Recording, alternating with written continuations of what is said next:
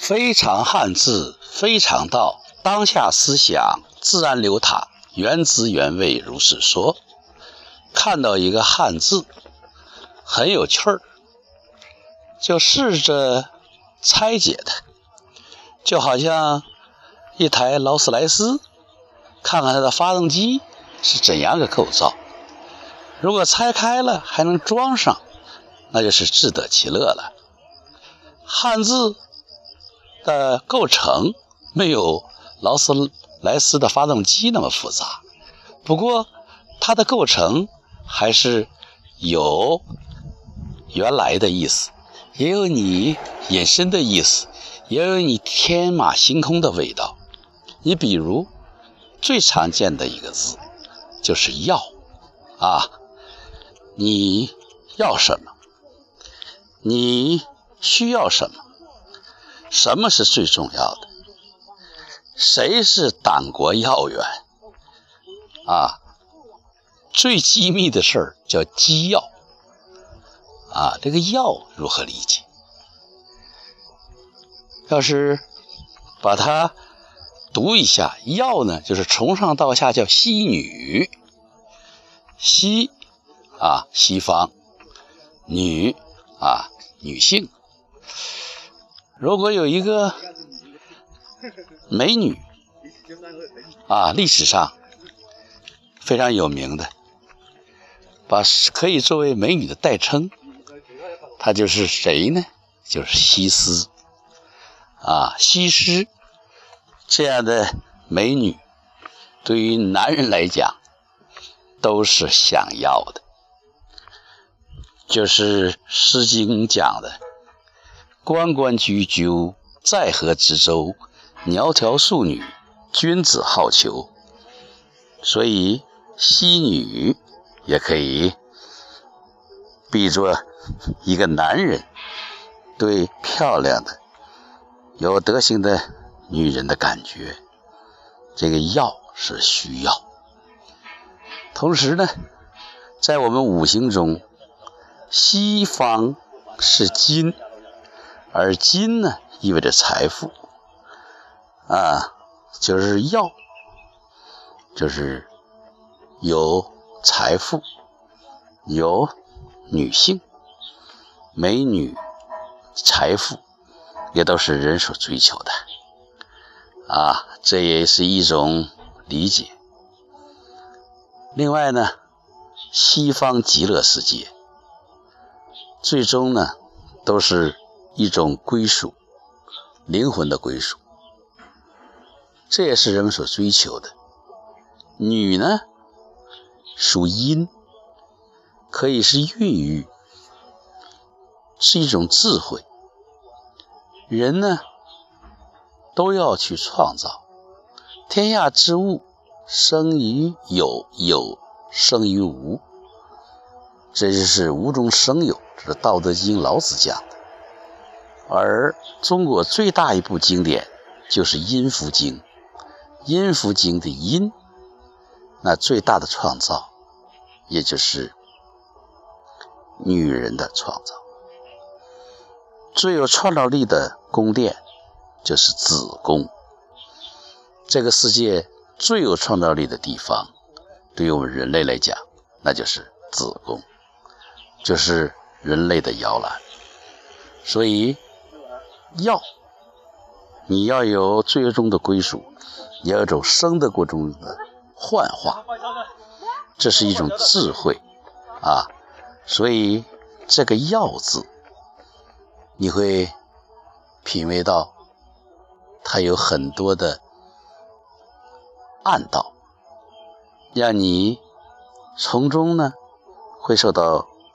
教化和启迪，汉字的微妙就在这里，一点一滴都能够演化出人间大道，或者润物无声，或者让人当下顿悟。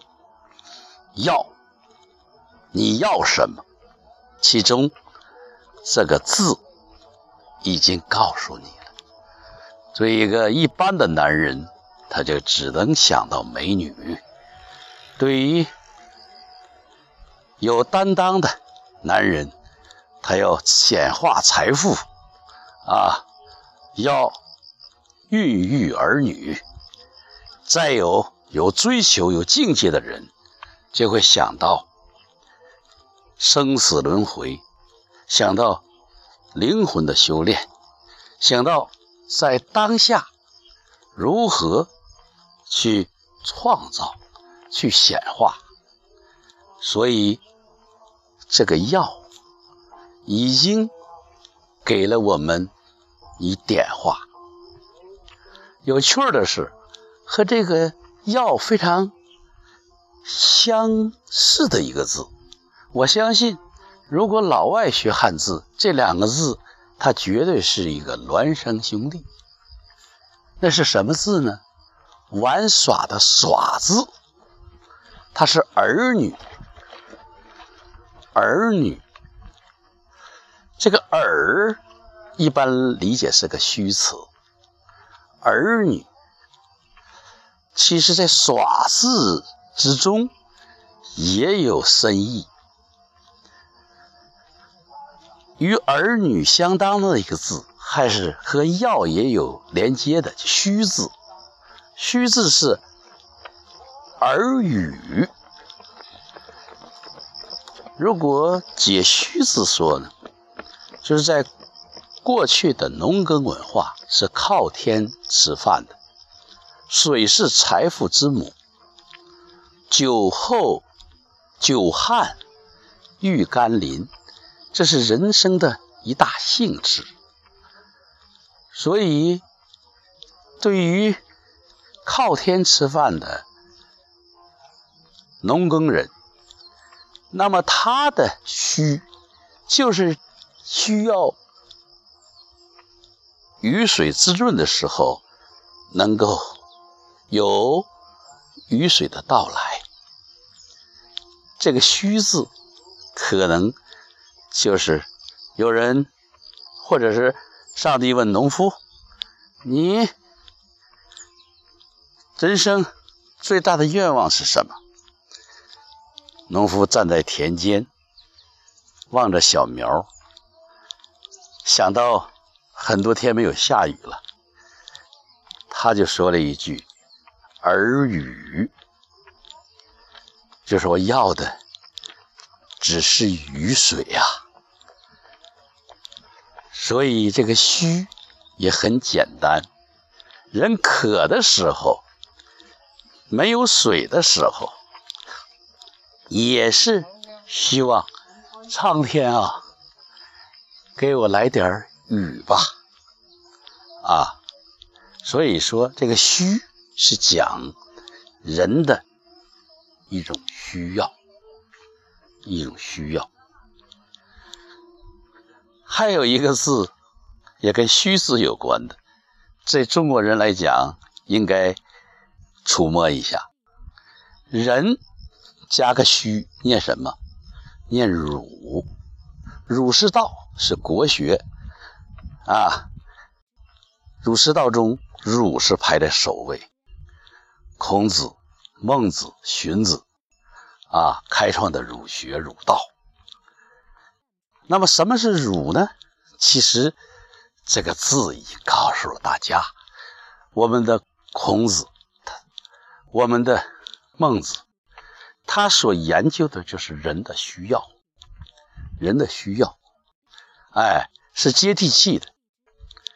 只不过文言文读懂的人不多，或者能够读懂文言文的人，深入浅出的来讲儒学的人就更少了，所以它的传播受到了限制。现在这些研究国学的人，或者有使命的人。对，有义务去用老百姓能听懂的话来讲，比如像于丹啊，尽管说他师资浅薄，但是他重在传播。所以，如果从耳语虚这个角度来理解耍，那叫儿女。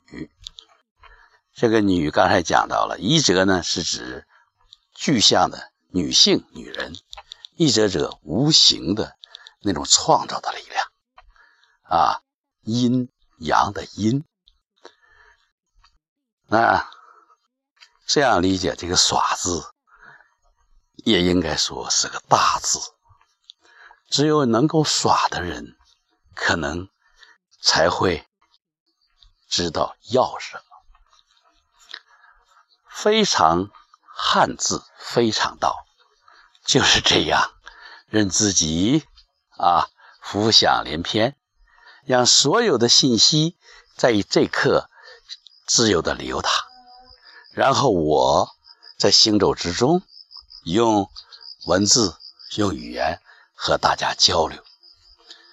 对汉字的解读本身很重要，但。更重要的是对传统文化的触摸。也许我这其中有和古人的暗合，与古人居，与古人谋，啊，可能有一点仓颉的造字的灵感，也可能。是信口开河，但是这个信不是一种漫无边际，而是以自己的感触为核心，因为你认知都得从自己出发，如果没有自己，又何谈认知呢？所以我讲。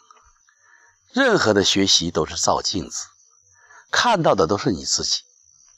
一位老师讲说：“我什么也没有讲，啊，你听到的都是你自己。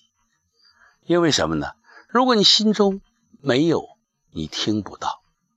所以，在这个世上，其实很少有创造，都是显化，都是通道。”如果你这样理解，汉字也是个媒介，它能开启你的慧性，看到别人看不到的，在这个世上已经存在的能量，或者财富，或者喜悦，这就是我们汉字独到的魅力。